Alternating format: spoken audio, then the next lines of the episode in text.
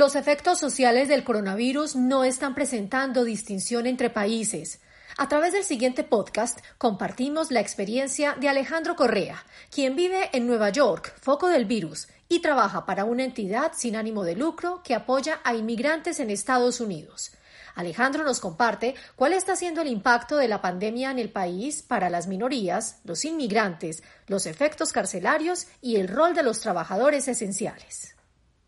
Hola, mi nombre es Alejandro Correa, soy americano colombiano, o sea que mis padres nacieron en Colombia, pero yo nací y crecí en los Estados Unidos.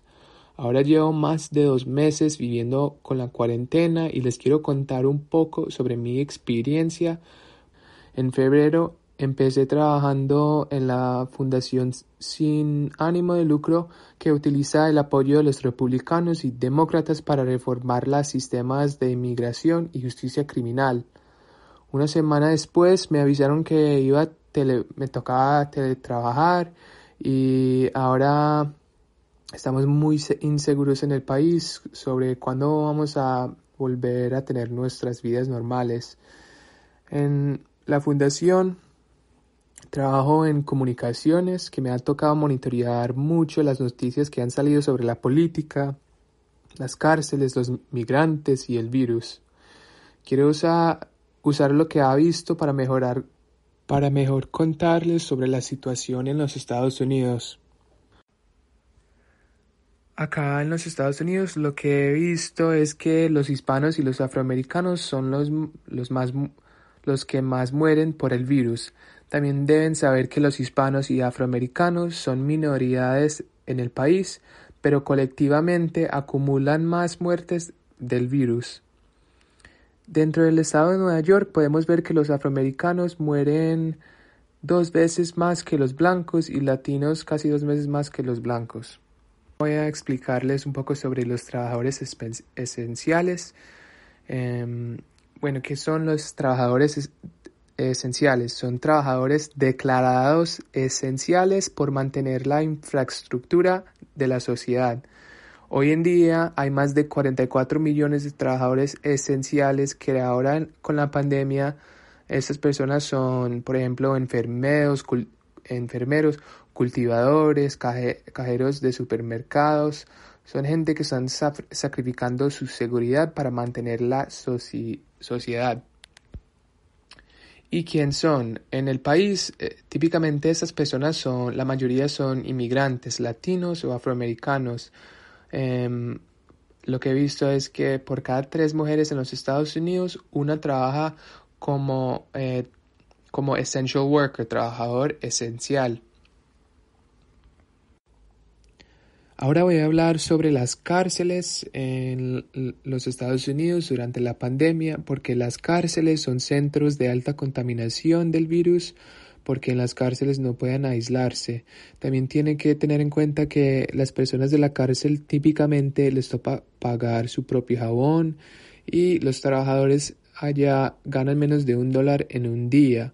Estamos viviendo por eso estamos viendo que artistas como Jay-Z y Meek Mill están mandando eh, máscaras para las cárceles.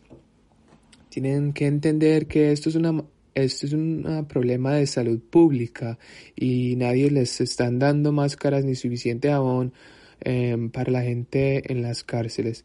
En TEAS, por ejemplo, solo han hecho exámenes del virus para un por ciento de la población en las cárceles y entre ellos 70% han salido positivos. Podemos ver una tasa de infección en las cárceles siete veces más rápida que el estado de Nueva York en Rikers Island. ¿Y por qué es importante esto? Em, Colombia tiene cárceles que son sobrepopulación y que fácilmente puedan transmitir el virus. Em, y esto es un virus que transmite muy muy rápido. Eh, por ejemplo, ahora las cárceles en los Estados Unidos tienen más de 9.400 casos, mientras Colombia tiene más de 10.000 casos en el país. La pandemia ha causado límites para el acceso al gel antibacterial que ayuda a combatir la transmisión del virus. En el estado más infectado del mes pasado, el gobernador de Nueva York, Andrew Cuomo, declaró que iban a producir casi 400 mil litros de gel antibacterial para combatir la pandemia, usando el labor de la gente encarceladas, encarcelados. O sea que la gente en las cárceles de Nueva York están ayudando a combatir el virus, produciendo muchísima, muchísima gel antibacterial. Em, y estas personas que están produciendo el gel em, están a alto riesgo y no les están dejando usar el gel que, que producen. Eh, tienen que saber que Nueva York es, es el lugar más impactado en los Estados Unidos. El epicentro del virus ahora es en, el, en la ciudad de Nueva York, que tienen eh, más de 180 mil casos. El New York Times dice que es un secreto abierto que la mayoría de los que cultivan los alimentos en los Estados Unidos son inmigrantes. El Departamento de Agricultura indica que medio de los trabajadores que trabajan en el sector de alimentación son, son migrantes indocumentados. Hay más de un millón de migrantes indocumentados que son declarados esenciales por alimentar el país en un momento donde nos exigen estar en casa para controlar la pandemia. Hay una gran ironía ahora que es que los cultivadores que trabajan como esenciales para el país también son migrantes indocumentados. Aunque les toca esconderse por Homeland Security, ahora Homeland Security em, les dieron permisos solo para trabajar. Este, esta organización es la misma que es encargada de deportar la gente a otros países. Es la misma organización que deportó eh, más eh, aproximadamente 24 personas desde los Estados Unidos a Colombia eh, con el virus.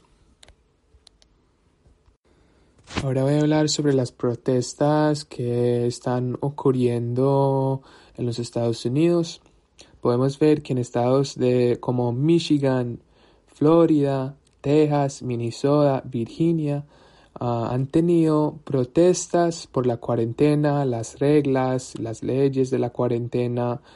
Y esto es algo muy Em, extraño porque los Estados Unidos es el país más contaminado con el virus y con muchísimas muertes en este momento em, y tenemos gente protestando que eh, sí es algo muy complicado y podemos ver que el New York Times ahora cree que la pandemia puede durar un año o dos dependiendo en la forma en que estamos actuando con la apertura del país.